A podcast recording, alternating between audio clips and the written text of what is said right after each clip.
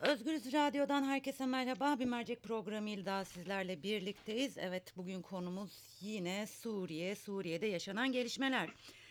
Öncelikle Suriye Devlet Televizyonu'na konuşan Suriye Devlet Başkanı Beşar Esad'ın konuşmaları e, bugün çokça konuşuldu. Dilerseniz onları hatırlattıktan sonra konuğumuz Rusya uzmanı Kerim Has'la detayları konuşacağız.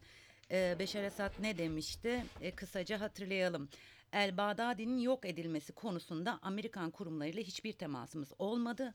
Daha da önemlisi bu operasyonun gerçekten olup olmadığını bilmiyoruz diyor ve e, Türkiye'nin Amerikalı'nın Amerikalıların e, müttefiki olduğunu ifade ederken Suriye topraklarından çıkılmazsa savaştan başka bir seçenek kalmayacağının da altını çiziyor. çiziyor. Soçi mutaba, mutabakatı Türkiye'yi durdurdu ve ABD'nin müdahalesinin yolunu tıkadı diye devam ediyor. Belki de en önemli söylemlerden biri şuydu. Erdoğan ile konu görüşmesiyle alakalı.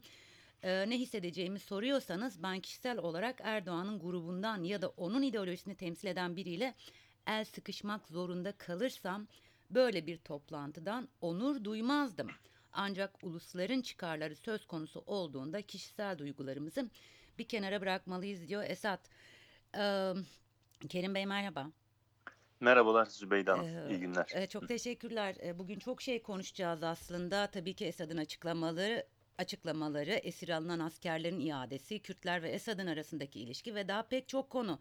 Esad'ın açıklamalarıyla başlayalım. Nasıl yorumlamak gerekir? Şimdi tabii Esad'ın açıklamaları e, gerek bulunduğu şartlar itibariyle kendisinin ve yönetiminin neticede gerekse de işte Rusya'nın özellikle diyelim e, yani aslında Suriye'de hegemon güç olarak aslında Rusya'nın belirdiğini görüyoruz. Rusya'nın kendisini açtığı alan çerçevesinde e, sorulara verdiği cevaplar bağlamında okunmalı zannediyorum. E, burada işte sizin de belirttiğiniz gibi uzun bir röportaj. Ben de e, bakma imkanı bulabildim. E, farklı farklı konulardan bahsediliyor. İşte Bağdadi'nin öldürülmesi konusunda Amerika'ya herhangi bir yardımlarının olmadığını belirtti. Hatta bu konuda delil sunulana kadar yani bu bunun şüpheli kaldığını da belirtti. Evet.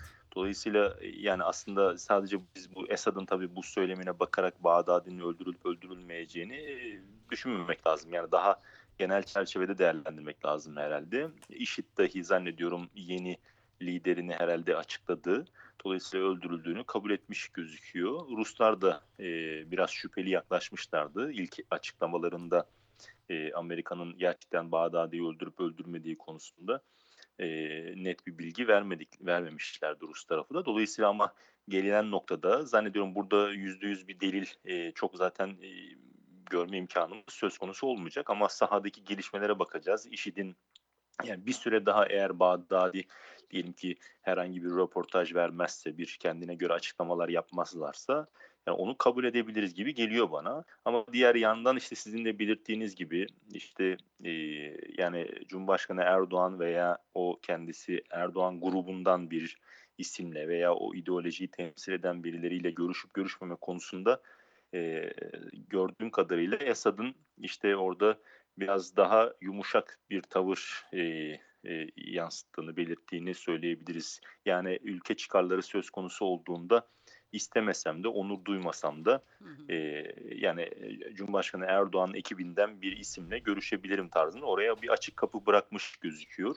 E, diğer yandan e, yine yaptığı o uzun e, verdiği mülakatta bahsettiği işte Türkiye'nin e, yani günün sonunda yani Rusya ile yaptığı anlaşmanın zaten geçici olduğunu, Soçi mutabakatının geçici olduğunu belirtiyor. Kaldı ki bu doğru.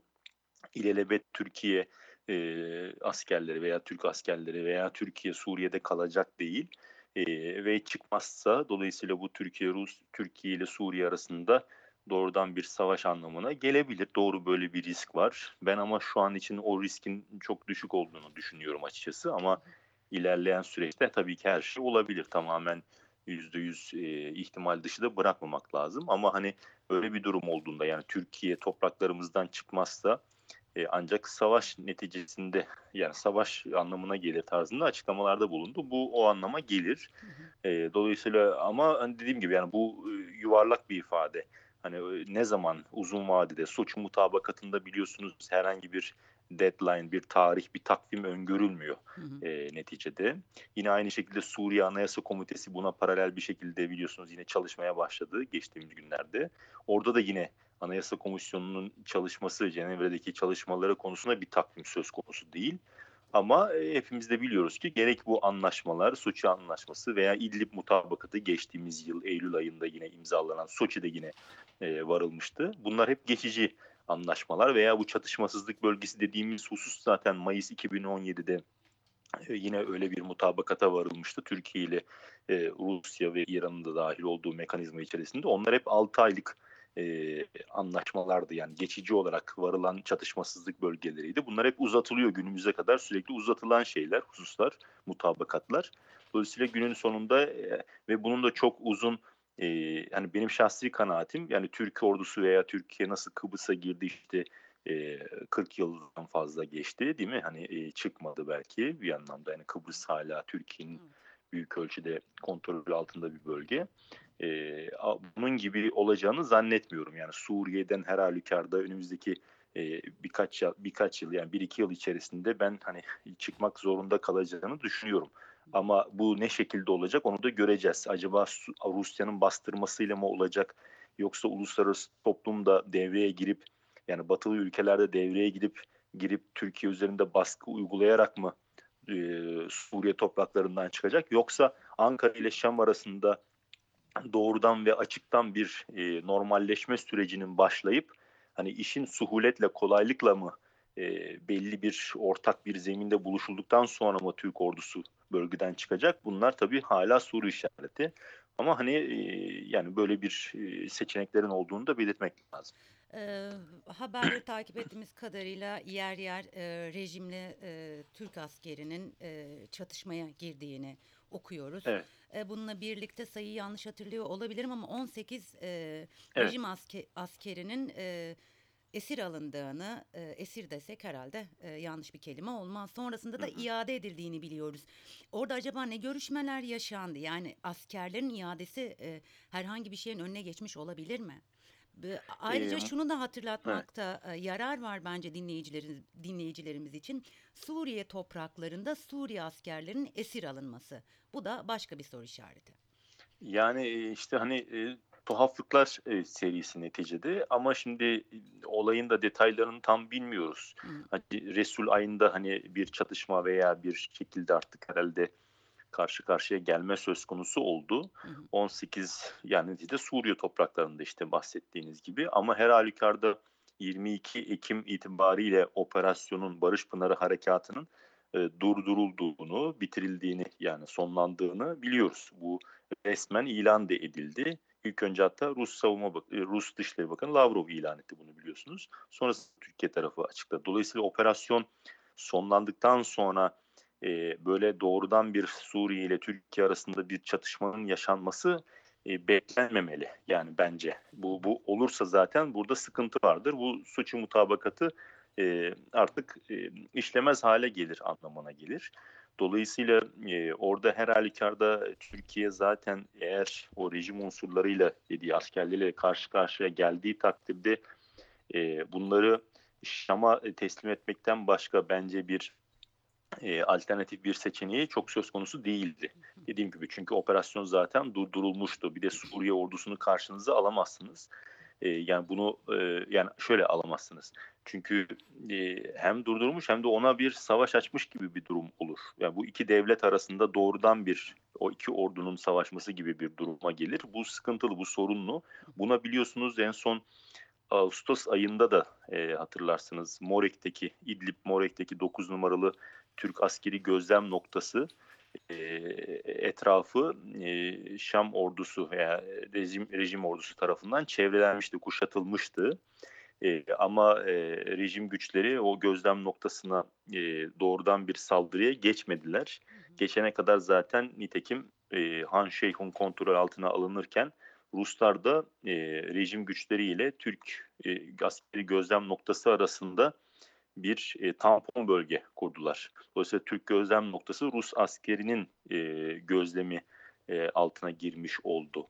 E, dolayısıyla benzer şeyi biz burada da görüyoruz ve bir taraftan Türk askeri hani 9 numaralı o Morek'teki İdlib'deki gözlem noktasında rehin bir anlamda rehin durumuna düşmüşken e, Resul ayında bu 18 e, rejim askerinin e, esir alınması hani tırnak içerisinde ve bunların etkisiz hale getirilmesi veya öldürülmesi gibi bir durum söz konusu bence olamazdı.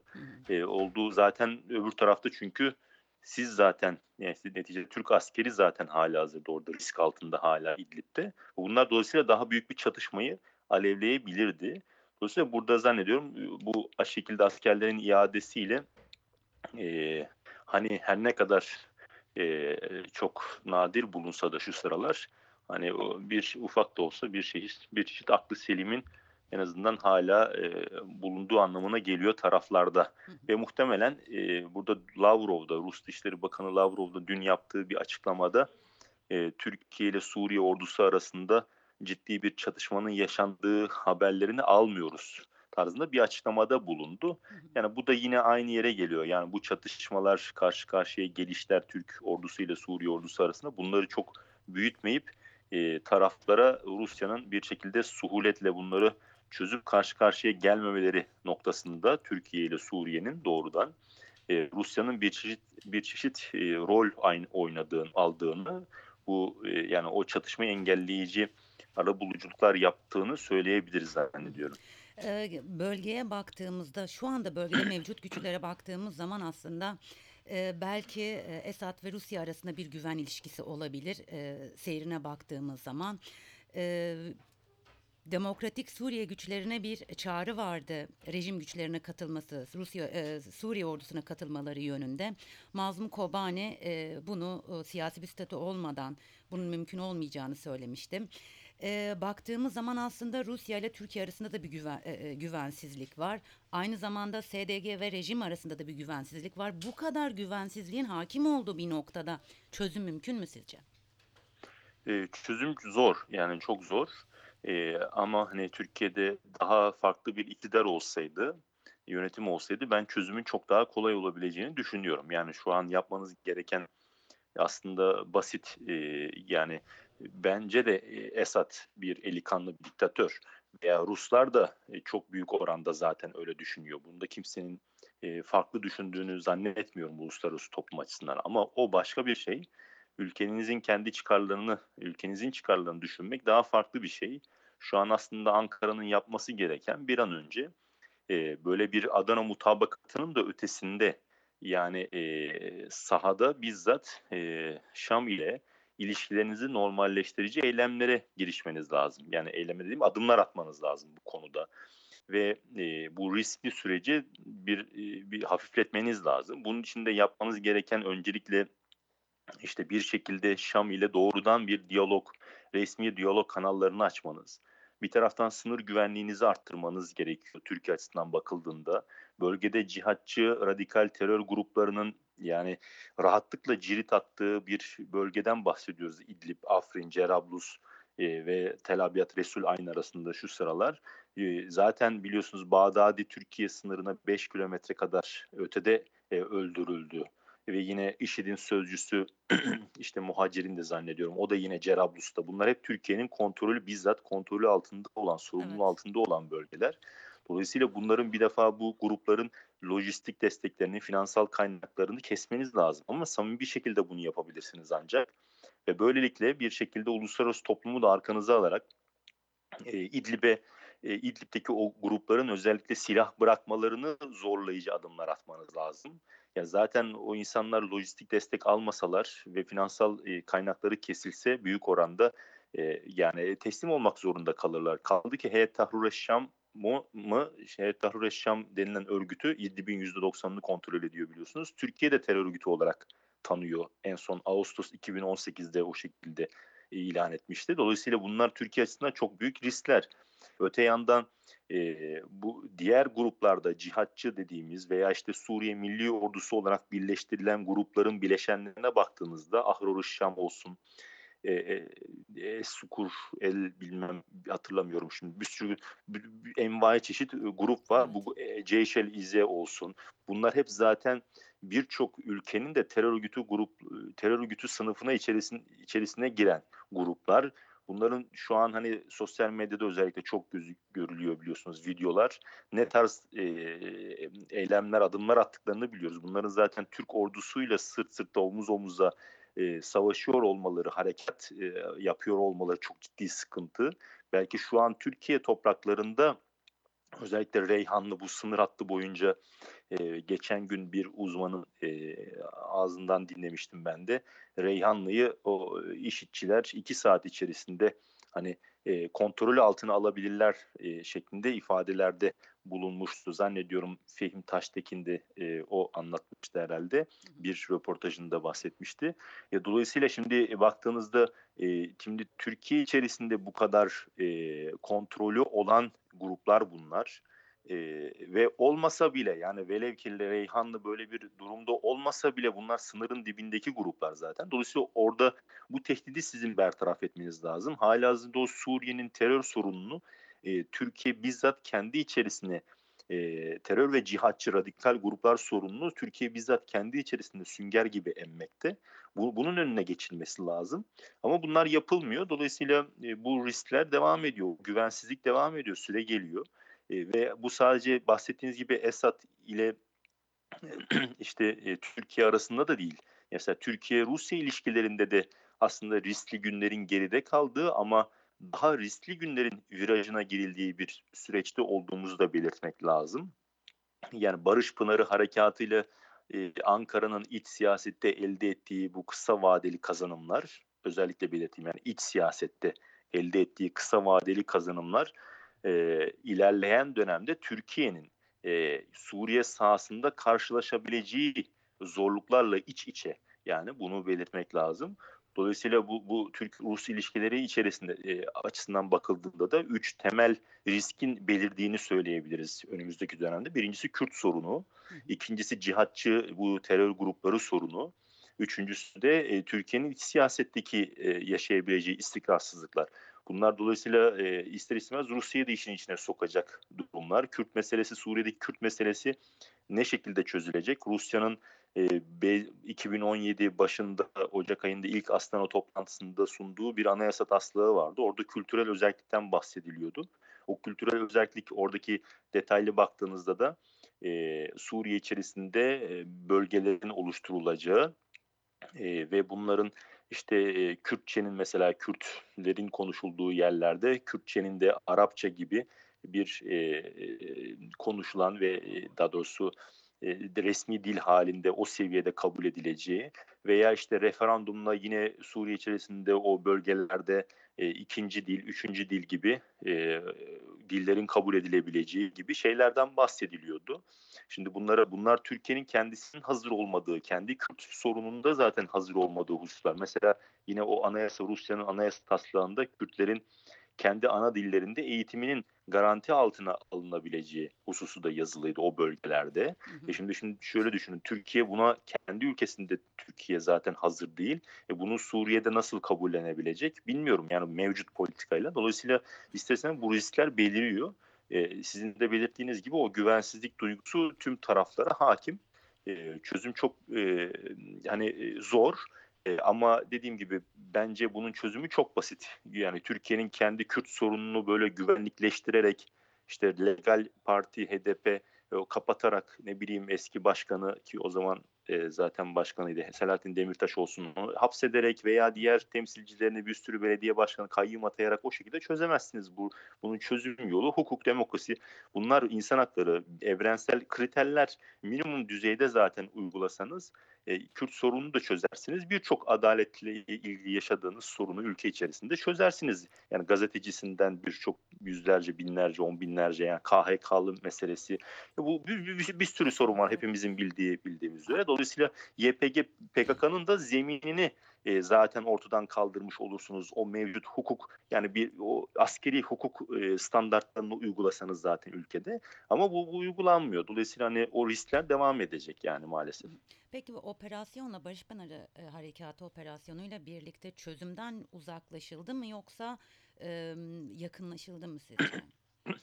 e, bence Barış Pınarı Harekatı'yla Türkiye e, riskleri e, Suriye'den kaynaklı e, güvenlik risklerini kendi üzerine çekme eee, gibi bir eee, sonuçla karşı karşıya. Yani, çözümü, kolaylaştırmadı. Suriye krizinin çözümünü kolaylaştırmadı. Türkiye'nin daha da, riskli bir, güvenlik sarmalı içerisine girmesine, yol açtı. Bunu bunu ilerleyen dönemde daha net bir şekilde göreceğimizi düşünüyorum ki hâlihazırda dahi görüyoruz. Yani YPG, tehdidi falan ortadan, yani eğer bunu tehdit olarak görüyor idiyseniz, eğer bunda haklıysanız, şimdi YPG'yi Şam'ın müttefiki hâline getirdi mesela. Diğer yandan YPG'nin lideri, işte, Mazlum Kobani'yi uluslararası planda siz, çok ciddi meşru bir aktör hâline getirdiniz kendi ellerinizle. Her ne kadar belli bir oranda meşruiyetini biliyorsunuz, hani, Amerika ile olan ortaklıklarından dolayı, zaten o dönemde de vardı ama, bir devlet yani Am Amerikan başkanıyla telefonla görüşüp mektup teatisi, tweet tweet teatisine girdiler yani Davet ve edildi bunu aynı yani zamanda. davet edildiler yani ve, eee, mek Mazlum Kobani'nin mektubu Erdoğan'a gönderilen o hakaret ve tehdit dolu içerikli mektubun ekine iliştirildi. Hani, yani demek istediğim, eee, o benzer kategoride, benzer, eee, düzeyde kabul aldınız. Eee, eee, birkaç gün sonrasında da Ruslar Soçi mutabakatından 1-2 gün sonraydı, eee, zannediyorum. Rus Savunma Bakanı, Genelkurmay Başkanı, eee, yanında askeri diğer general ekiple birlikte bizzat video konferans yaptı. Mazlum Kobani arkasında, eee, Rusya bayrağı vardı. Yani demek istediğim şu, eğer velev ki siz YPG'yi tehdit olarak görüyor idiyseniz kaldı ki şunu da belirtmek lazım, Fırat'ın doğusundan, eee, su Türkiye'ye yönelik, yani 7-8 yıl yıldır ciddi bir saldırı da gerçekleşmiş değildi. Bunu da belirtmek lazım.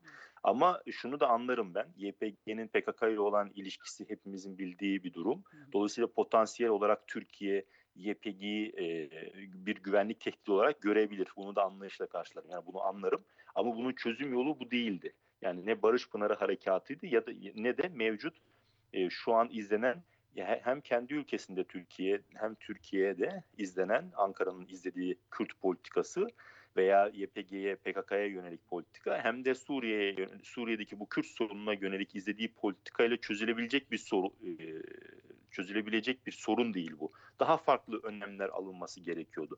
Ama velev ki diyelim ki YPG'yi tehdit olarak görüyor idiyseniz şu an elde ettiğiniz sonuç tam tersi. YPG'yi çok daha meşrulaştırdınız. Yani Ankara kendi elleriyle çok daha fazla meşrulaştırdı uluslararası arenada. YPG'ye yönelik desteği, sempatiyi arttırmış oldu. Dolayısıyla bunun, eee, ister istemez sonuçlarıyla da karşılaşmak durumunda kalacak. Şu an yani yet 34.000 YPG'li çıkarıldı belki. Eee, Ruslar öyle dedi. Hani çıkarıldığını belirtti. 30 kilometre öteye, eee, Fırat'ın doğusundaki bölümden biliyorsunuz 30 kilometrelik bir hattın dışına çıkarıldı. Hı hı. Ama çıkarılırken bunlar silahsızlandırılmadı örneğin. Yani Ruslar zaten Soçi mutabakatında o bahsedilmiyordu. YPG'nin Evet, silahsızlandırılmasından sadece bahsedilmiyordu. E, dolayısıyla şimdi yani silahsızlandırılmadı. Orada birlikte Rus askerleriyle birlikte çıkıl çıktılar onlar. Suriye askerleri ordusuyla, rejim ordusuyla birlikte bir şekilde, eee, o işlem tamamlandı ve dolayısıyla YPG'nin, eee, önümüzdeki süreçte de bence çok büyük oranda, eee, Suriye ordusuna entegre edileceğini göreceğiz gibi geliyor bana. Tabii ki belli bir filtreden geçirilecek. Yani şahsi kanaatim, yani YPG'nin 60.000 kişilik bir gücü var idiyse bunun 60.000'i de orduya, Suriye ordusu bünyesine entegre edileceğini zannetmiyorum. Muhtemelen orada kendilerine göre bir askeri hiyerarşik yapılanmada o Rusların ve Suriye'nin, tabii İran da var burada onu hiç konuşmuyoruz ama hani bunların bir filtrelerinden geçecektir güvenlik sanırım, anlamında. elimdeki Evet. sayılar tabii yanılıyor da olabilirim. 30.000'e yakın savaşçı bir, eee, eee, sayısı var, eee, YPG'nin. Bunun dışında kalanlar asayiş ve polis güçleri dediğimiz Evet, aslında daha sivil tabii. alanda. Eee, evet, evet. yani o mu muhtemelen o noktada bir ayrıma gidilecektir. Peki son olarak ABD'ye gelelim. Petrol sahası sahasında kalıyorlar ve çekilmiyorlar petrol sahalarından. Eee, neden acaba? Baskı unsuru olmak mı istiyorlar sizce? Yani benim şahsi kanaatim burada asıl, eee, mesele hani bir söz vardır, "Göz mideden büyüktür." diye.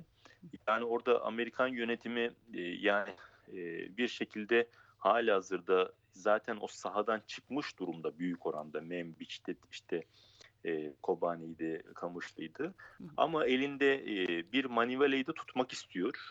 Eee, işte Rusya'yla yani süregelen bu pazarlıklarda, e, elindeki manivaleyi e, bir süre daha tutma isteğinden öte e, bu tabloyu değiştirecek e, bir durum değil bence bu petrol ve doğalgaz e, tesislerin işte Konoko Ömer sahası var, Konoko gaz tesisi var. Zannediyorum birkaç yer bunlar. E, buraları tutmak istemesinin e, yani bununla ilgili olduğunu bir süre daha çünkü pazarlıklar e, sürüyor bu yani Kürtlerin e, Suriye içerisinde ne tarz bir e, tam bir hakları ne şekilde olacak onu bilmiyoruz. O henüz netleşmiş değil. 2011 öncesine göre şahsi kanaatim e, hallice olacak. 2011 öncesine göre daha iyi bir pozisyonda gerek siyasi gerek idari ve sosyal ekonomik hakları olsun bu konuda. Kürtlerin haklarının daha genişleyeceğini düşünüyorum ama bu e, hani bir sürekli konuşulan o gerçekliği sanallığı bir yana e, ama Kürtlere yönelik geniş çaplı bir otonomun otonom yapının, özel bir yapının olacağı kanaatinde değilim. Dolayısıyla o daha der, dar bir çerçevede. Bunun adı otonom mu denir, özellik mi denir onu bilemem. Ama e, ya daha da daha dar çerçevede haklarının tanınacağı bir süreci doğru evrileceğiz.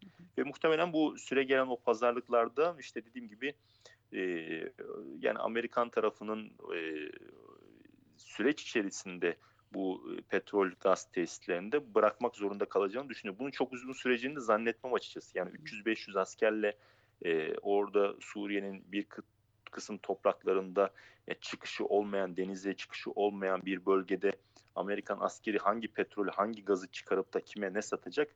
Yani hiç zannetmiyorum. Yani bu çok uzun sürmez yani. O, o pazarlıkla ilgili pazarlık sürecinde e, dediğim gibi e, o manivayı elinde tutarak, manivelayı elinde tutarak e, mümkün olduğunca o kazanımı arttırma amaçlı olarak ben düşünüyorum. Yoksa Aslında... uzun vadede Amerikan askerlerinin yani orada o petrol gaz testlerin orada kalıp duracağı kanaatinde değilim ben yani. Aslında dikkat çekilmesi gereken bir nokta daha var. Siz e, en azından Kuzey Suriye'den YPG ve YPJ'nin hakim olduğu noktadan Türkiye'ye herhangi bir saldırının olmadığını söylediniz ki çok doğru bir noktaya değindiniz. Bununla birlikte eğer yanılıyorsam düzeltin lütfen YPG ve YPJ güçleri rejimle de çatışmadı e, bugüne kadar. Doğru hatırlıyorum değil mi? Yani herhangi bir e, çatışma çıkmadı aralarından. Ya yüksek ya da çok büyük bir e, çatışma hatırlamıyorum ben. Evet ben de e, ciddi bir çatışma hatırlamıyorum. Sadece bir e, 2018 e, Şubat ayıydı zannediyorum. Deir Zoru'daki Deir Zoru yine Konoko tesislerine yönelik e, Rus paralı askerlerinin öncülük ettiği o Suriye askerleri, rejim askerleri veya rejim güçleri birlikte bir operasyon düzenlenirken e, orada YPG kontrolü, SDG kontrolü altındaydı o bölge. E, orada Amerikalıların bizzat olaya müdahil olup işte havadan e, uçak ve helikopterlerle Rus 200'e yakın Rus paralı askerinin öldürüldüğünü biliyorum. Ama Ruslar bunu çok büyütmedi. E, çünkü neticede paralı askerlerdi. Wagner askerleriydi bunlar. E, doğrudan direkt Rus ordusu için çalışmıyorlardı. Ama onun çıkarlarını, Rusya'nın çıkarlarını savunan askerlerdi. Dolayısıyla bu tarz böyle çatışmalar oldu. Hı hı. Ama dediğiniz gibi Suriye ordusuyla YPG güçleri doğrudan ben de açıkçası hatırlamıyorum. Şu an için aklıma gelmedi. Ama şunu da belirtmek lazım. Yani o çatış sahada çatışmanın olup olmamasından da ziyade biliyorsunuz Eylül ayında örneğin e, YPG'yi veya SDG'yi daha genel çerçevede hı hı. E, rejim o Birleşmiş Milletler'e sunduğu ilk defa orada mektupta e, SDG'den e, ayrılıkçı terör örgütü olarak bahsetmişti. Yani işin o kısmı da var. Hı hı. Ama buna rağmen yani bunun Orta Doğu'daki ittifaklar çok kaygandır biliyorsunuz. Evet. Buna rağmen ne oldu? Eylül ayında 12'sinde veya 13'ündeydi herhalde. O şey özür dilerim. 12 13 Ekim'de yani Türkiye operasyonu başladıktan birkaç gün sonra YPG ile veya SDG ile Şam bir anlaşmada anlaşmaya da vardılar. Yani demek istediğim bunlar yani bu tarz Orta Doğu'daki yani bu bakış açıları yani bugün terörist dediğine bir ay sonra anlaşma da imzalayabilir. Yani bunu böyle şey yapmamak lazım. Biraz daha objektif pencereden bakmak lazım. Neticede rejim bir ay önce dediğim gibi terörist ayrıkçı terör örgütü dediği gruplarla şu an büyük ölçüde müttefik durumuna geçmiş oldu. Hatta ne dedi Esad mesela? Türkiye çıkmazsa veya işte Kürtlerle biz onları çıkartmak isteriz yani çalışıp yani hani Kürtleri de kullanabilir e, Türkiye'ye karşı ama iş oraya varırsa o olur. Oraya varmadan da iş çözülebilir halbuki yani bir şekilde. Dolayısıyla hani meseleye böyle e, tam dediğim gibi ya bugün öyle dediklerine yarın e, başka şekilde de isimlendirebilirler. Müttefik hale de gelebilirler. Ben o öyle bakmak herhalde şey olmayabilir. Yani Aslında- tam ne dediğini çatışıp çatışmadıklarını önemli değil. Yani biliyorsunuz P7'de mesela Salih Müslim 2015 ortalarına kadar zannediyorum değil mi? Evet. Ankara'da ağırlandı Evet, en üst evet. düzeyde. Sonra Asya bir anda Abdullah da aynı şekilde. yani aynı Ee, şekilde Türkiye'ye evet, çok bir anda rahatlıkla gelip Evet, gidebilen bir siyasetçiydi. Hı. Yani öyleydi. E sonra ne oldu? Terörist olarak nitelendirilmeye başlandı. Yani bu böyle. Şimdi Türkiye'de mesela bugün Cumhurbaşkanı Erdoğan e, Şam'la Esad'la el sıkışıyor olsa ne der? Büyük ihtimal 3-5 tane generali FETÖ'cü der, istihbaratçı FETÖ'cü der. Beni onlar şey yaptı. Ahmet Davutoğlu zaten orada hazır bekliyor alternatif parti lideri olarak. Suriye krizinde onun üzerine yıkıp, yıkıp sorumluluğu, büyük, büyük, bütün sorumluluğu onun üzerine yıkıp hani e, tereyağından e, kıl çeker gibi kendisi çekilebilir belki. Yani öyle de bir durum da var. Bunu da kabul etmek lazım. Yani toplum Türkiye'de toplum ona çok negatif bir tepki, tepki göstermeye de bilir. Hazır Suriyeli mülteciler de dönüş yolu açıldı falan tarzında yaklaşılabilirler. Yani demek istediğim ama hani bu bunun bir şey tarafı var. Yani e, yani haysiyet, itibar tarafı var ama bir, de, bir taraftan da politik çıkarlar gereği pragmatik davranışlar var. Yani bunu belirtmek lazım. Aslında sizin de aktardığınız gibi Suriye'de, Kuzey Suriye'de, Orta Doğu'da zemin oldukça kaygan, belirgin çizgiler yok. Her an her şey olabilir ve belli ki biz önümüzdeki günlerde çok daha sık sizi konuk olarak alacağız. Çok teşekkür ediyorum Kerim Bey. Memnuniyetle. Ben teşekkür ederim. İyi günler dilerim. Çok sağ olun. Özgüz Radyo dinleyicileri konumuz Kuzey Suriye'ydi ve orada yaşanan gelişmeler e, Rusya uzmanı Kerim Has'la konuştuk. Esad'ın açıklamaları, esir alınan askerlerin iadesi, Kürtler ve Esad'ın arasındaki ilişki bununla birlikte bütün tarafların birbirine karşı duyduğu güvensizlik ve bu kadar güvensiz bir ortamda bir anlaşmanın sağlayıp sağ- sağlanamayacağı ve tabii ki ABD'nin petrol bölgelerinden çekilmemesi.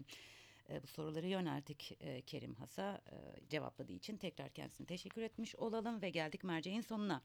Yarın farklı bir konu ve konukla birlikte olmak üzere şimdilik hoşçakalın.